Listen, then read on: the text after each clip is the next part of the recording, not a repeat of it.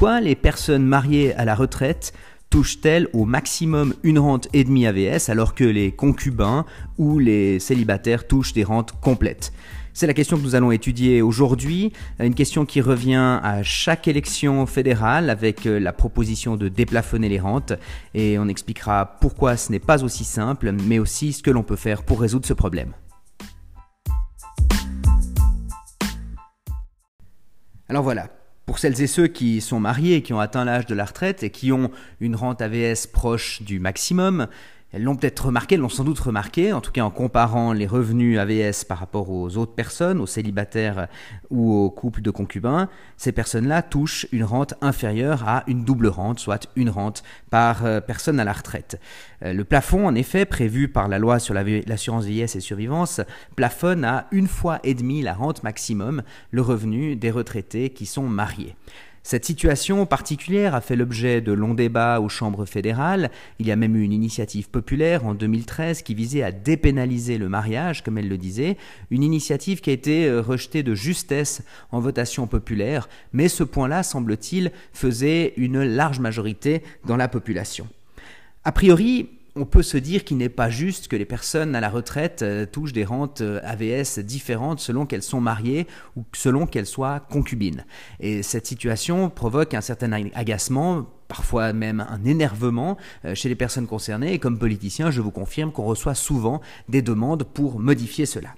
Il faut avoir en tête que l'AVS, c'est l'assurance vieillesse, c'est une assurance retraite, mais pas seulement. Dans AVS, il y a aussi le S, le S pour les survivants, les personnes qui survivent à leur conjoint, c'est les cas des rentes de veufs et des rentes de veuves. Naturellement, les concubins ou les personnes célibataires encore moins ne bénéficient pas de ce, de ce genre de rente. Lorsque vous êtes en concubinage, lorsque votre conjoint décède, du point de vue de l'AVS en tout cas, la LPP c'est un peu différent, mais du point de vue de l'AVS, vous touchez pas une rente de veuf ou une rente de veuve. Et naturellement, les célibataires ne sont pas concernés par ces prestations-là. Au final, cela signifie que l'assurance vieillesse et survivant octroie des prestations supplémentaires tout au long de la vie et assure un cas qui n'existe pas pour la plupart des gens, qui est celui du décès du conjoint. Dans les faits, cela signifie qu'en réalité, les couples mariés perçoivent globalement plus de prestations que les concubins ou que les célibataires.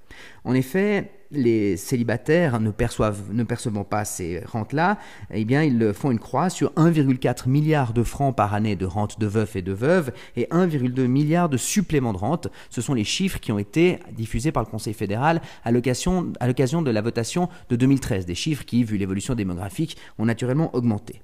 À cela s'ajoute encore une autre prestation qui est la bonification pour tâches éducatives. Et sans venir trop dans les détails, la, situation est simple. Un parent qui garde ses enfants, qui élèvent des enfants, perçoit une augmentation de ses revenus AVS sans avoir besoin de cotiser. Cela représente une augmentation de 200 millions des dépenses de la Confédération.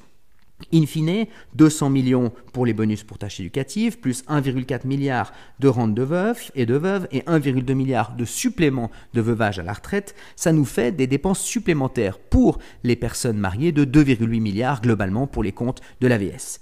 A l'inverse, le fait de plafonner les rentes à 1,5 milliard, toujours à 1,5 fois le maximum, toujours en 2013, eh bien, représentait une économie de 2 milliards. Ce qui fait que globalement, aujourd'hui, les couples mariés bénéficient de 800 millions de francs chaque année de plus que ce qu'ils toucheraient s'ils bénéficiaient uniquement des mêmes prestations que toutes les autres personnes, les personnes célibataires, les personnes divorcées, les personnes concubines.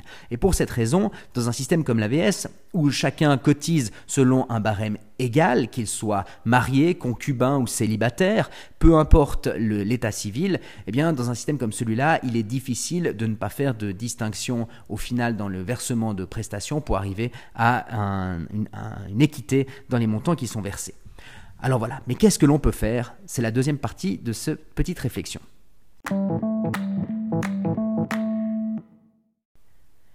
Dire qu'il n'y a pas de solution à un problème ne correspond pas tout à fait à l'état d'esprit d'un élu à Berne, en tout cas euh, pas du mien. Et on pourrait évidemment faire des propositions. La première proposition que l'on entend souvent, c'est de déplafonner purement et simplement les rentes de vieillesse servir de rente complète aux personnes mariées, nonobstant le fait qu'elles peuvent toucher plus de prestations auparavant. Ce serait un petit peu injuste à l'égard, et même très injuste à l'égard de l'ensemble de la population, puisque cela augmenterait d'un coup de 2,8 milliards les dépenses globales de l'AVS, toujours selon les chiffres de 2013, et cela augmenterait la charge ce qui pèse sur le, sur le dos des concubins, des personnes célibataires, et l'AVS se doit d'être égalitaire. La seule chose qui compte dans l'AVS, c'est de connaître les montants que vous avez cotisés pendant votre activité professionnelle, savoir si vous avez cotisé toutes vos années, et c'est à partir de là que l'on calcule un montant qui vous revient, et non pas en fonction d'un état civil. Une autre solution consiste à revenir sur les rentes de veufs et les rentes de veuves. Et si longtemps il s'agissait là d'un tabou, il y a eu un événement important en octobre 2022 qui a changé tout cela. En effet, comme vous le savez peut-être, les veufs, selon la loi, perçoivent des rentes de veuvage plus faibles que les veuves. En particulier, les rentes de veufs sont limitées pour les personnes qui ont des enfants à charge. Les, hommes qui ont des enfants à charge peuvent toucher une rente de veuf, et ces rentes sont limitées aux 18 ans du dernier enfant. Pour ce qui concerne les veuves, elles bénéficient de rentes toute la vie si elles ont eu des enfants et si elles ont passé un certain âge, elles bénéficient des rentes, elles bénéficient d'une rente de veuve même si elles n'ont pas eu d'enfants. Cette inégalité de traitement entre hommes et femmes qui est inscrite dans la loi sur la VS a été jugée comme contraire à l'interdiction des discriminations prévues dans la Convention européenne des droits de l'homme et Strasbourg a condamné la Suisse en 2022 à la suite d'un recours euh, formulé par euh, une personne veuve, un homme veuf qui bénéficiait de prestations inférieures à celui d'une femme dans la même situation. Et depuis cette date, la Suisse a l'obligation de modifier son régime de rente de veuf et de rente de veuve. Alors maintenant qu'on a sur la table ce projet-là, la question est ouverte, comment est-ce que l'on change ce régime?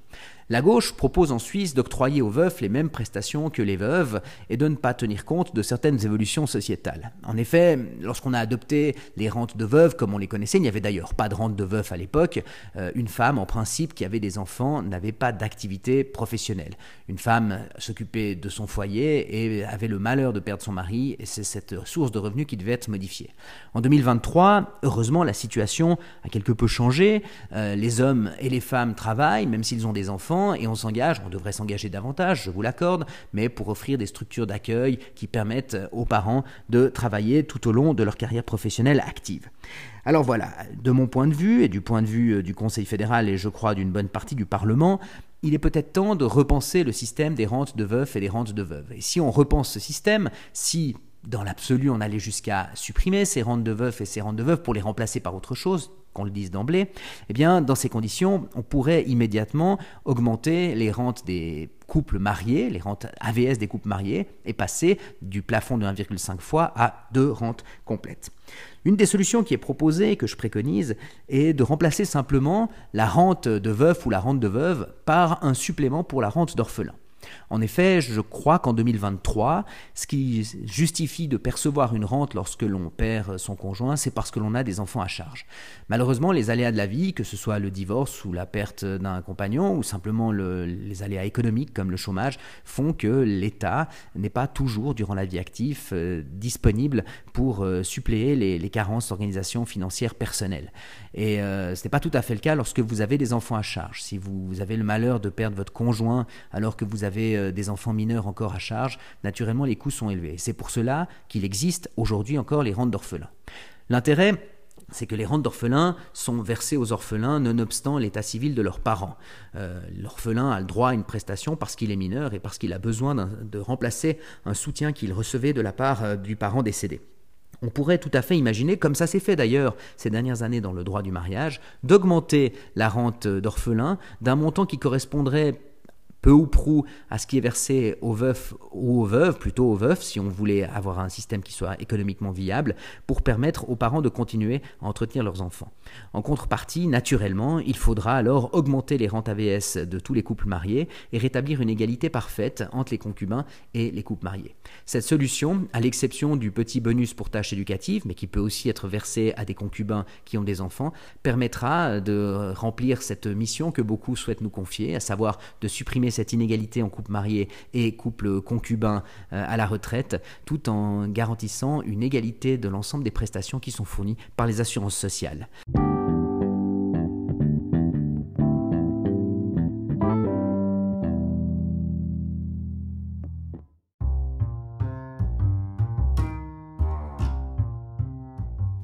Voilà, c'est tout pour aujourd'hui. Merci de m'avoir écouté et de passer du temps sur ce petit podcast. Si vous l'appréciez, partagez-le, abonnez-vous et faites-moi part de vos commentaires. Et à très bientôt. Merci.